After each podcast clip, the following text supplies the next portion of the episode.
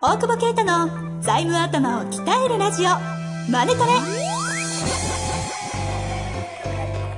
ビジネスにおいて欠かせない財務戦略ポッドキャスト「財務頭を鍛えるラジオマネトレ」では財務のスペシャリストである税理士の大久保啓太が経営者をはじめビジネスパーソンが知っておくべき財務やお金に関わる情報をちょっと辛辣ながらも分かりやすく解説します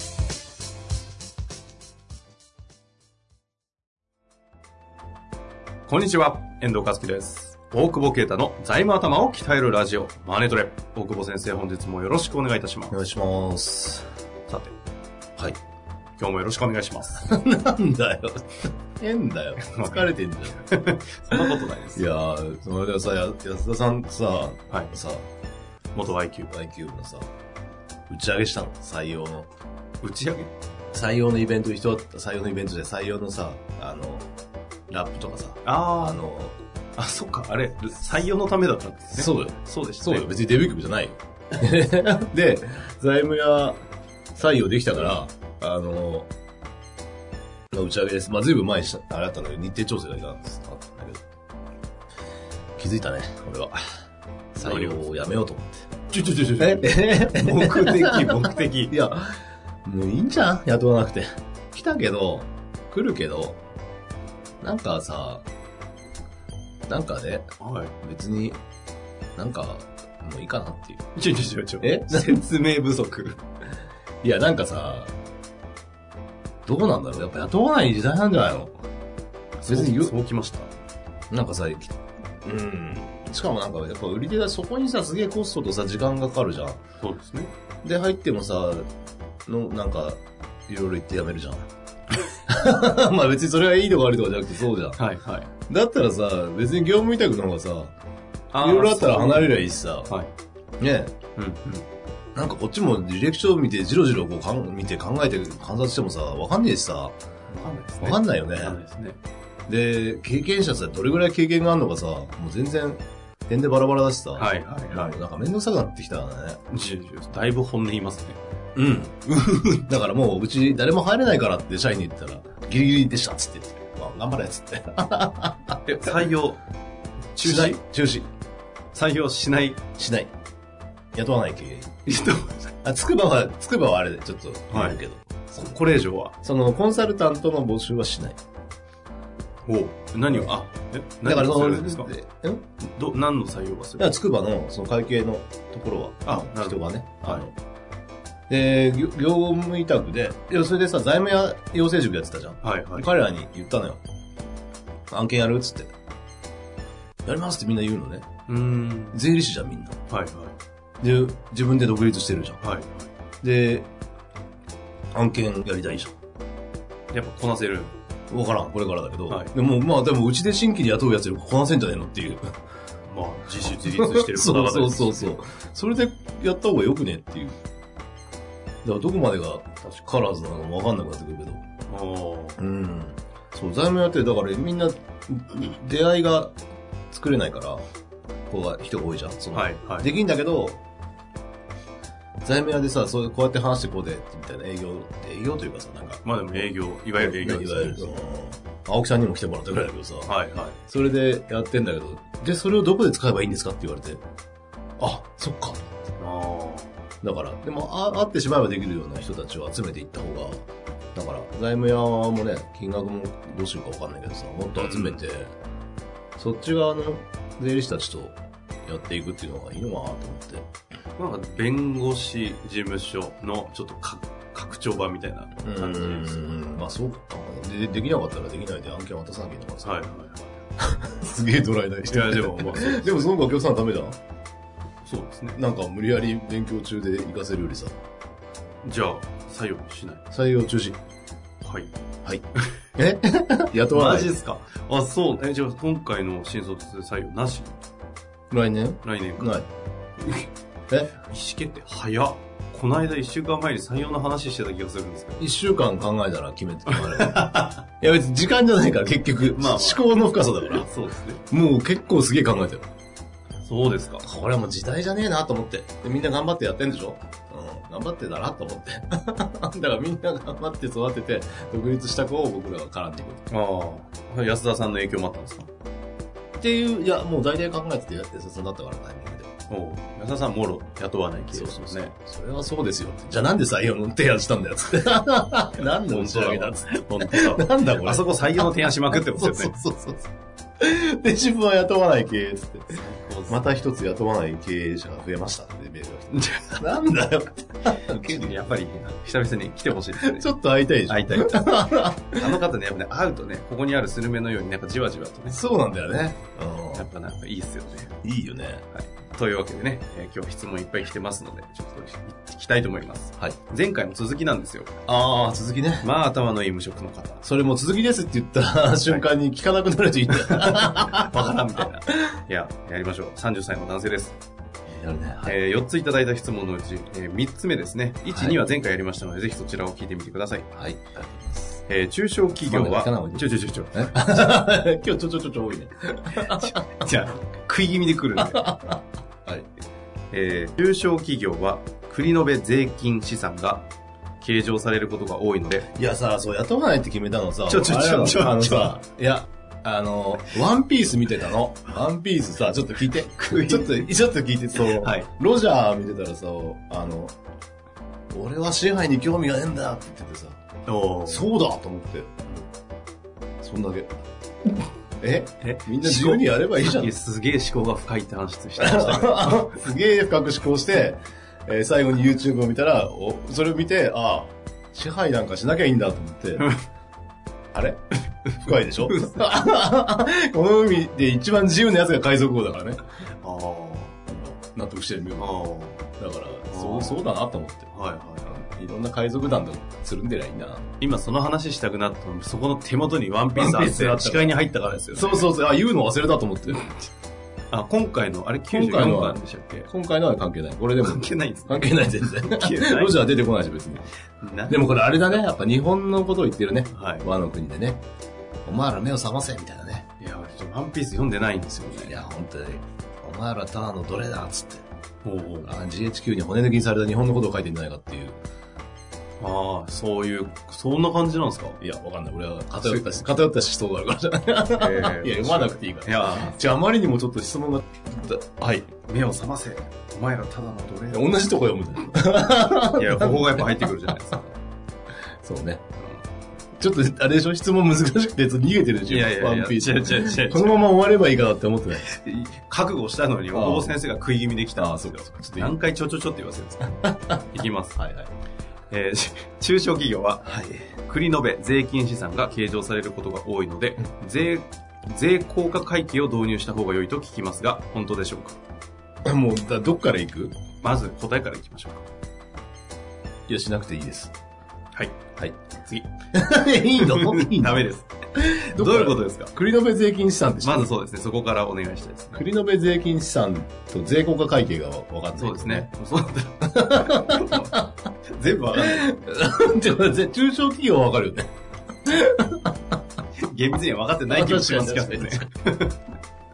はい。ねえっ、と、栗延税効果会計っていうのは、はい。えー税金の計算と会計がずれるんですよ。うんうんうん。えっ、と、例えば、えー、なんだろう。なんだろうな。あんまり中小企業ほん、ぜ中小企業基本的に税金の、税金、税務申告に合わせた会計をしてるから、ずれないの。ずれにくい。えーずれる場合に、まあ、あごめん、逆に言うとだからずれないから、繰延税金資産が計上されることは多くないですと。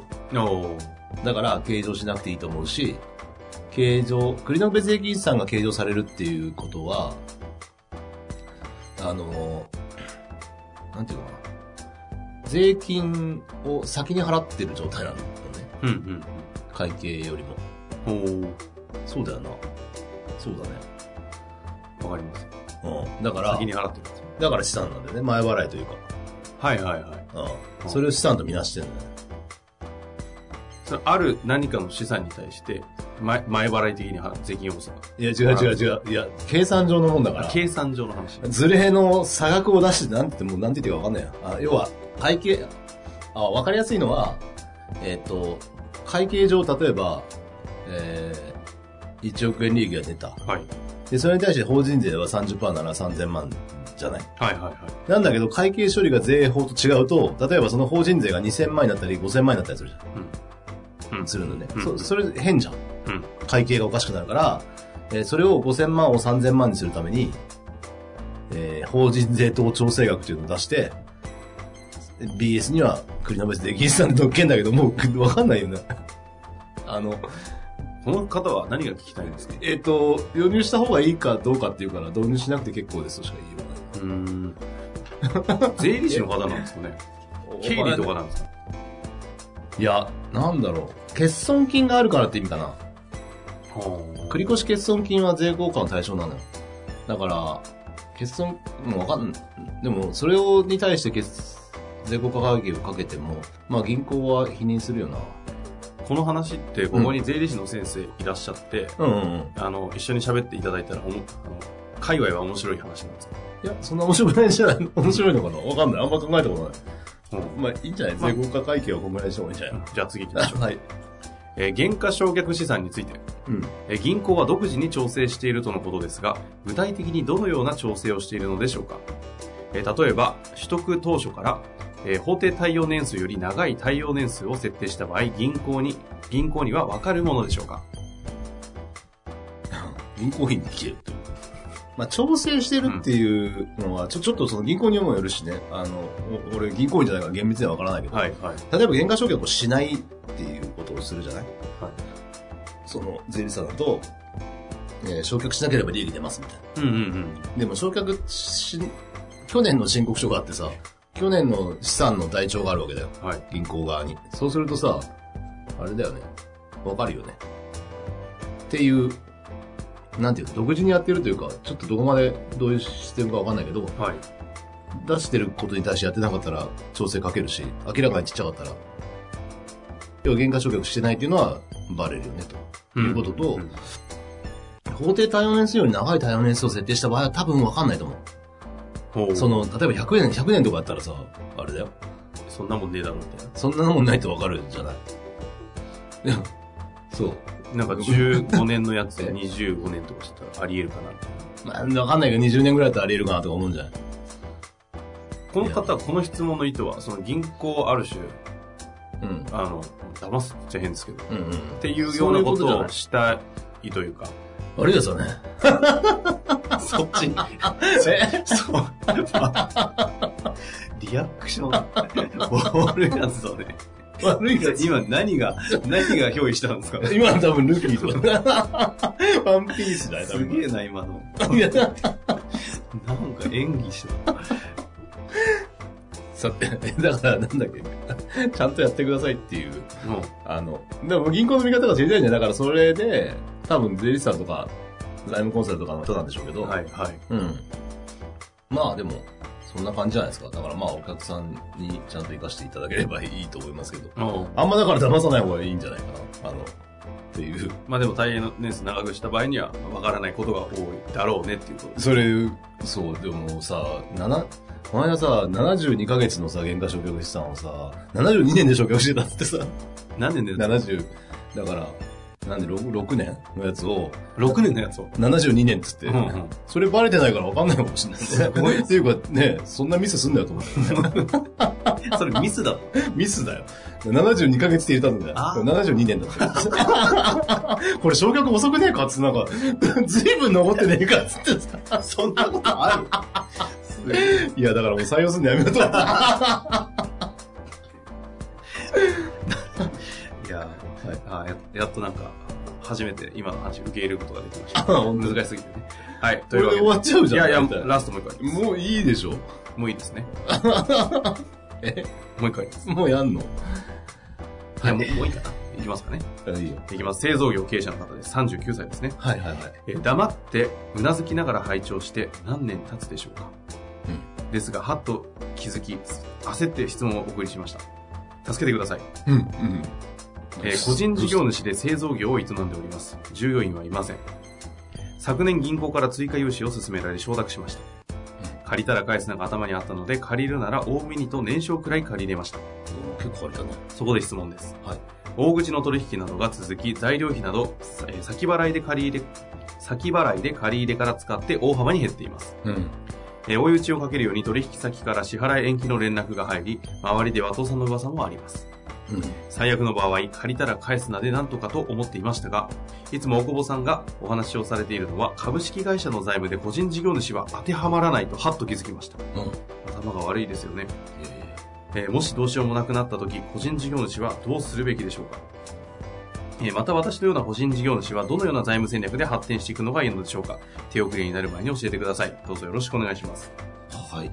急に大変な話になってたけど。そうそうそう、これ、だい大事な話じゃないですねえ。はい。いや、えっと、ど、どうだろうね。まず、なんで個人事業主やってるのかわかんないんだけど、製造業やってて個人事業主なかなか珍しい珍らししいでいです。すね。年商ほど借りてるってなかなか借りてるね。ね、年収はちょっとわかんないですうけどね。ん。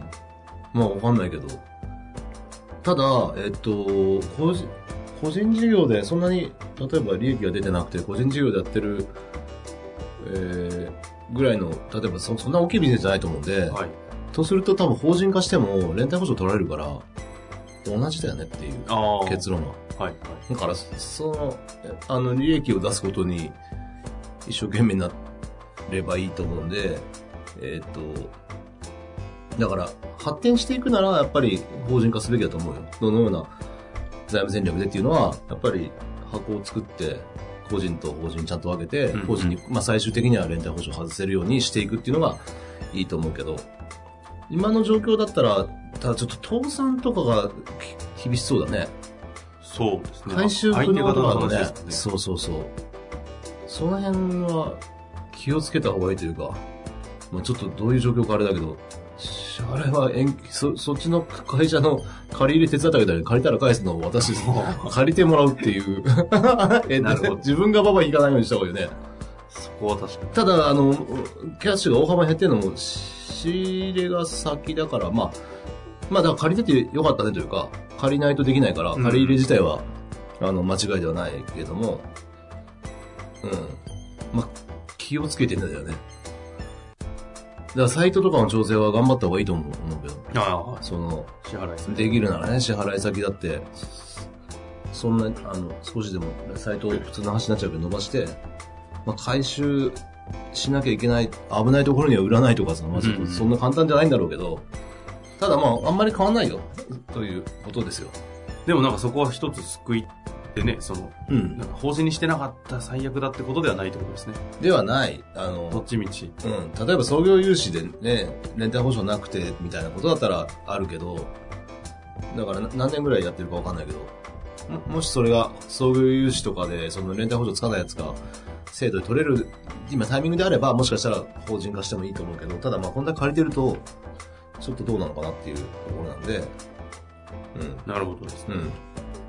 じゃあもう本当に授業に集中してそうだね。ってことしか頑張るしかないんじゃななるいほどですね。で、ちゃんと借りるなら、中途半端に借りて倒れないようにね、その、取り先倒れたらちゃんと銀行行って、その分調達を、理由があるから、あーしながらね、その、潰さないってことだと思うんで、これさらにそこの会社が倒産したとかいうのがあった場合は、それが理由になって逆に融資しやすかったりするんですかまあだからその、ケースバイケースだけど、倒すわけにいかないって思ってくれれば、そこは理由つくからね、あう追加融資ありん。追加者ありうかなと思うんです。なるうほど。ん。まあ、ちょっと今回この方ちょっと急ぎ目でや扱った方がいいかなと思いまして、ああ、はい滑り込ませてしまったんですけどあーありがとうございます。ちょっとね、あの、もし具体的にもうちょっとありましたら、なまんかあればた、あと、ねちょっとリアルに問い合わせる というのもあるのかなとはい。思いますので、ぜひカラーズさん問い合わせるなりしてみてください。はい。というわけで、大久保先生本日もありがとうございました。ありがとうございます。本日の番組はいかがでしたか番組では大久保携帯の質問を受け付けておりますウェブ検索で「税理士カラーズと入力し検索結果に出てくるオフィシャルウェブサイトにアクセスその中のポッドキャストのバナーから質問フォームにご入力くださいまたオフィシャルウェブサイトでは無料メルマガも配信中ですぜひ遊びに来てくださいね